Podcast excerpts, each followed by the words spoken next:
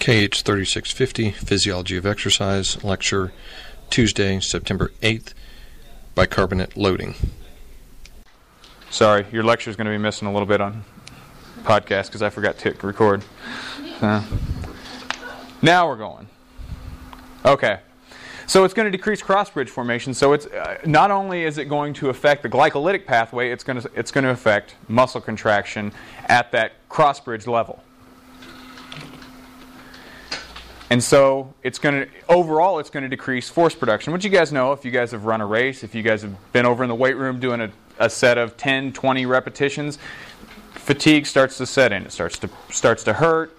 You can't lift as much weight. You, you know you're not going to run as fast. However you want to put it, in whatever kind of event you're doing, fatigue's going to set in, and you're not going to be able to produce as much force.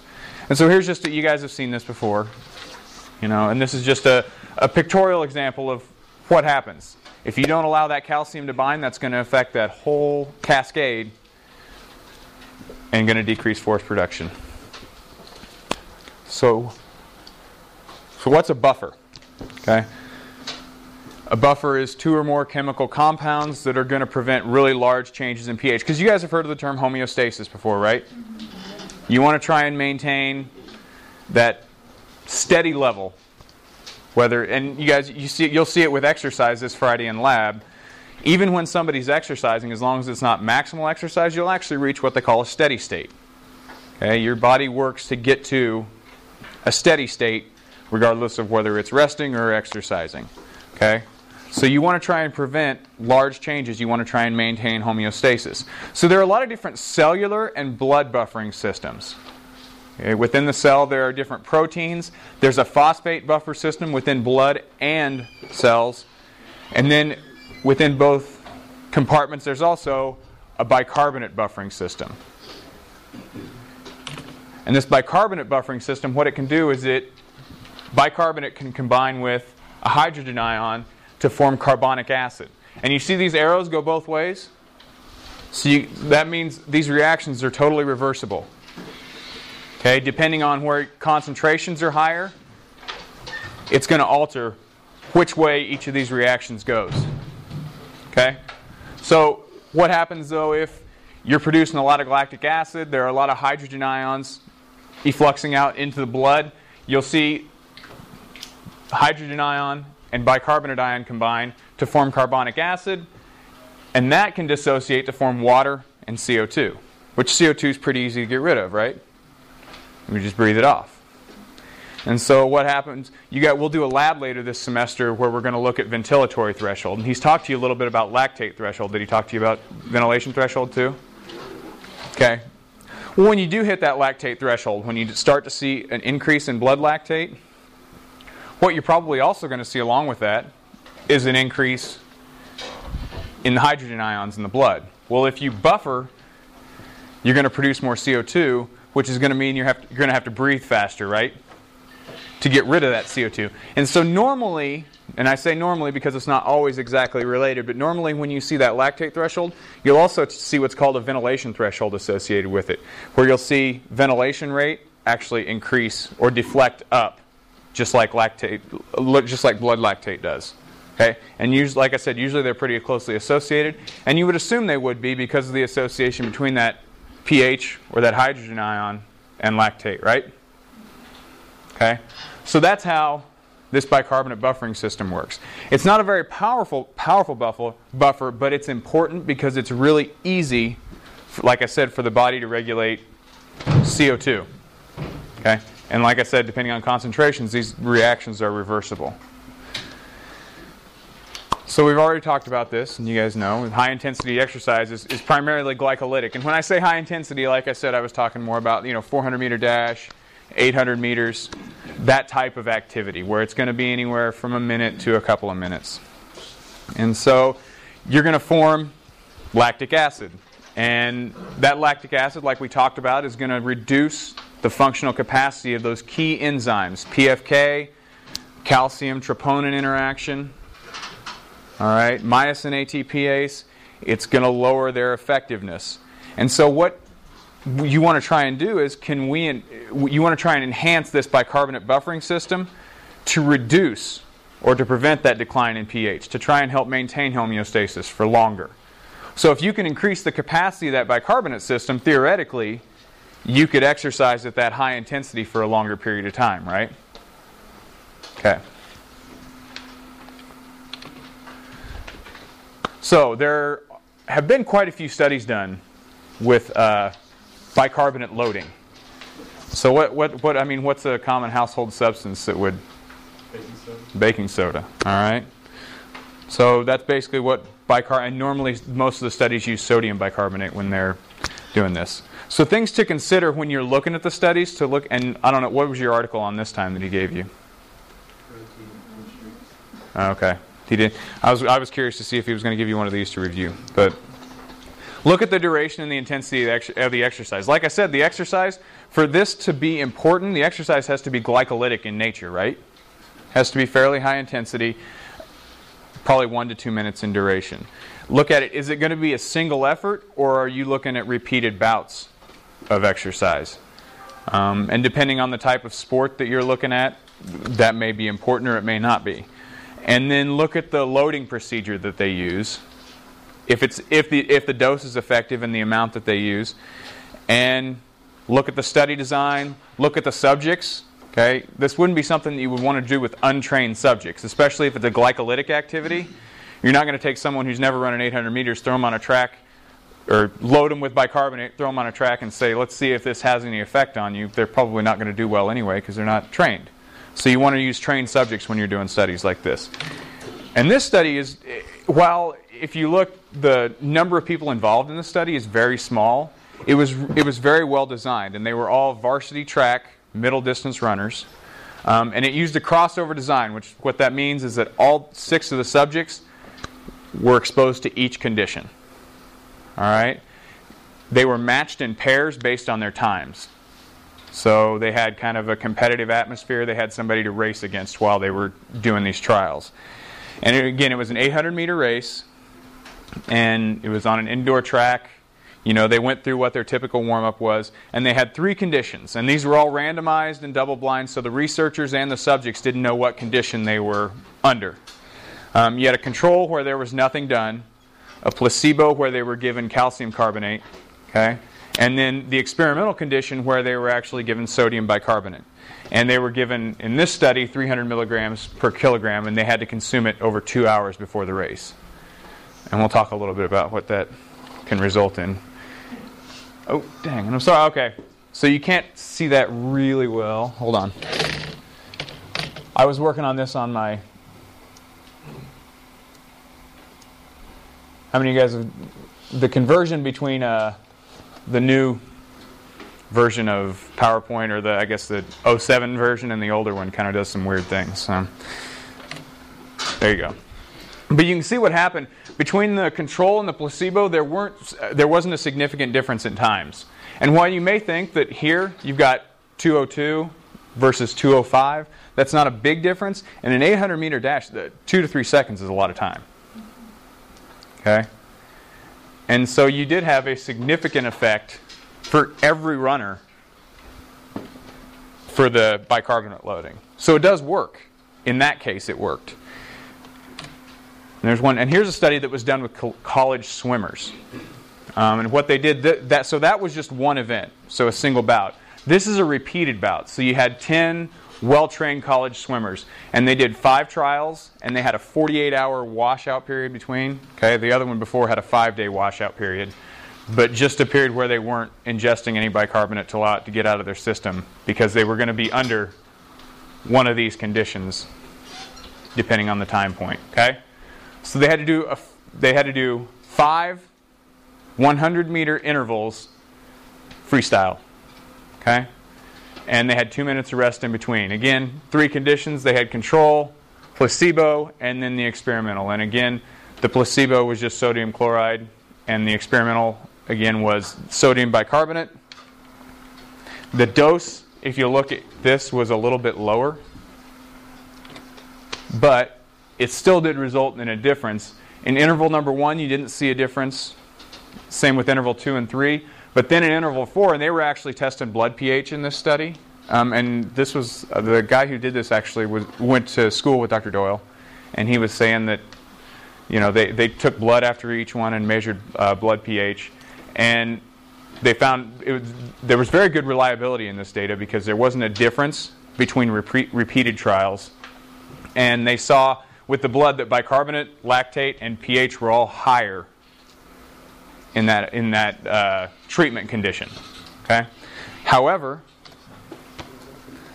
there are some, and we'll talk a little bit about some of the uh, issues that can exist with this kind of uh, loading. Okay. So really, so we, you know, it's pretty obvious how it worked. We talked a little bit about glycolysis, the effects of that.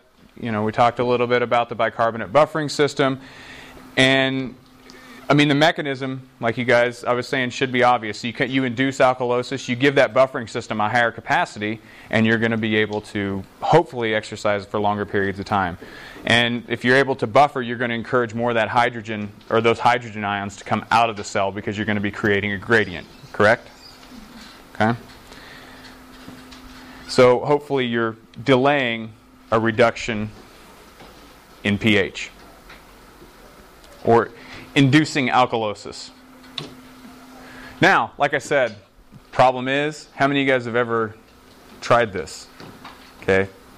If you're not an elite athlete, it's not fun. All right, even if you are an elite athlete, it's, it's not fun. But they, you know, there, there, it does work. However, um, the study with the swimmers, Dr. Doyle asked the guy, he's like, so did anything happen after you know they were done swimming? He said most of the sw- every one of the swimmers to a person immediately got out of the pool and either threw up or ran to the bathroom with explosive diarrhea. so, so while it does work, it can cause some problems, and it can also cause some cramping and bloating. So, are we doing like a lab this semester using this stuff? No.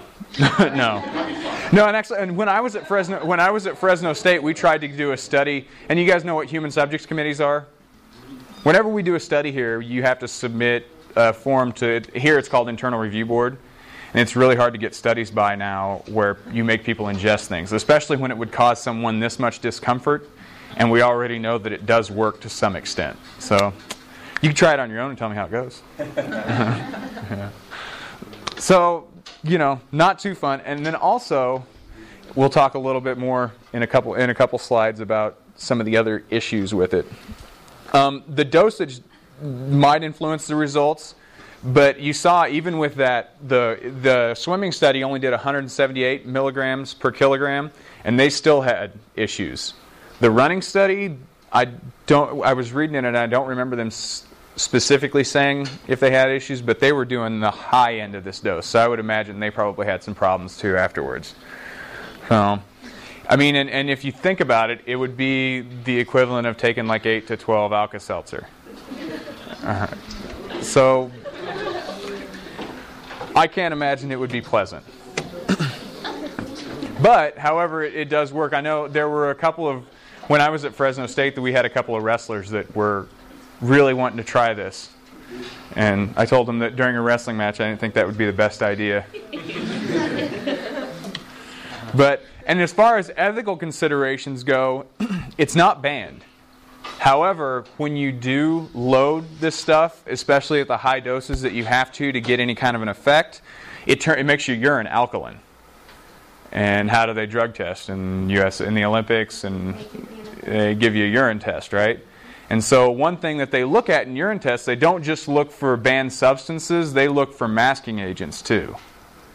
And so, if your urine is abnormal, and in this case, if it's abnormally alkaline, they'll actually disqualify you. And there was an East German lady that was a swimmer that I think was disqualified for this a few years ago. Um, obviously, a few years ago because it was East Germany. But so, while it specifically is not illegal, its effect is going to cause problems if you if you have a urine test done.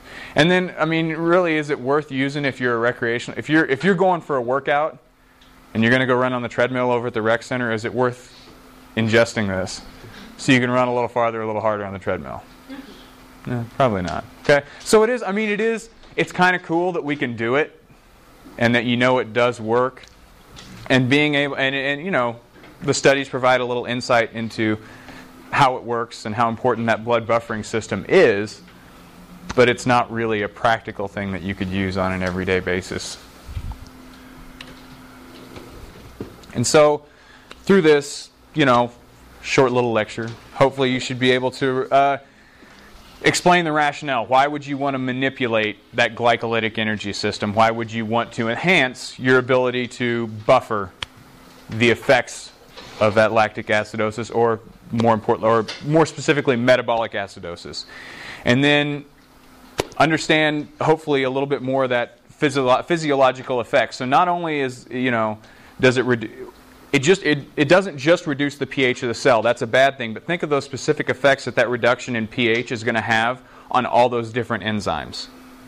Not only just the energy systems themselves, specifically glycolysis and under the control mostly of that PFK enzyme, but think of the effect that it's going to have on myosin ATPase and calcium troponin binding.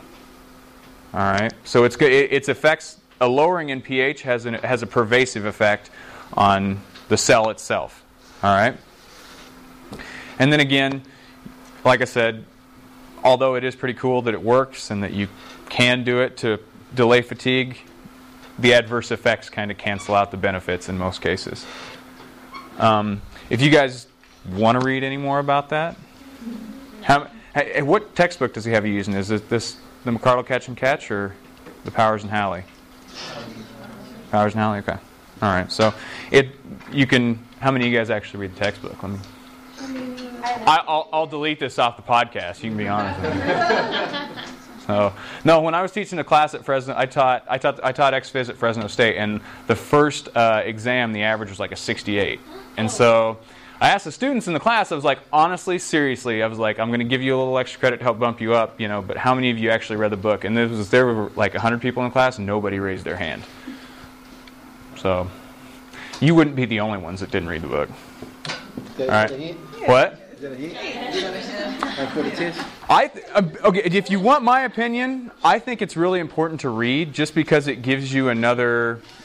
It gives it to you in a different language. You know what I'm saying? So uh, you know you can you can come listen to Dr. Doyle speak. You can come listen to me speak. You can you can look at your notes.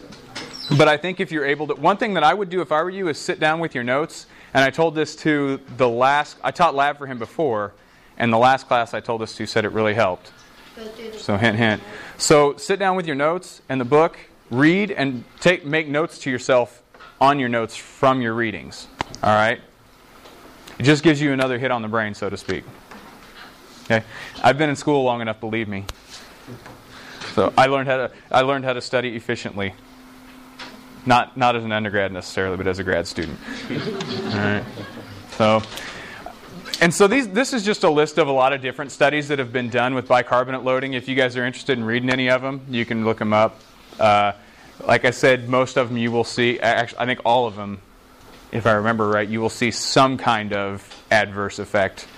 Most of the time, explosive diarrhea or vomiting. All right. So,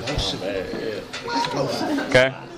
And so, and actually, one of the things we were going to do, uh, this is this set, this te- this uh, study down here.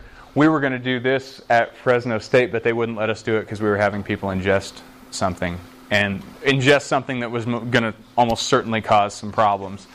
But uh, we were going to do a leg press study where they were doing sets to exhaustion uh, with a couple minutes of rest between and seeing if we could see a difference in the number of repetitions that they could do. So, but never happened. All right.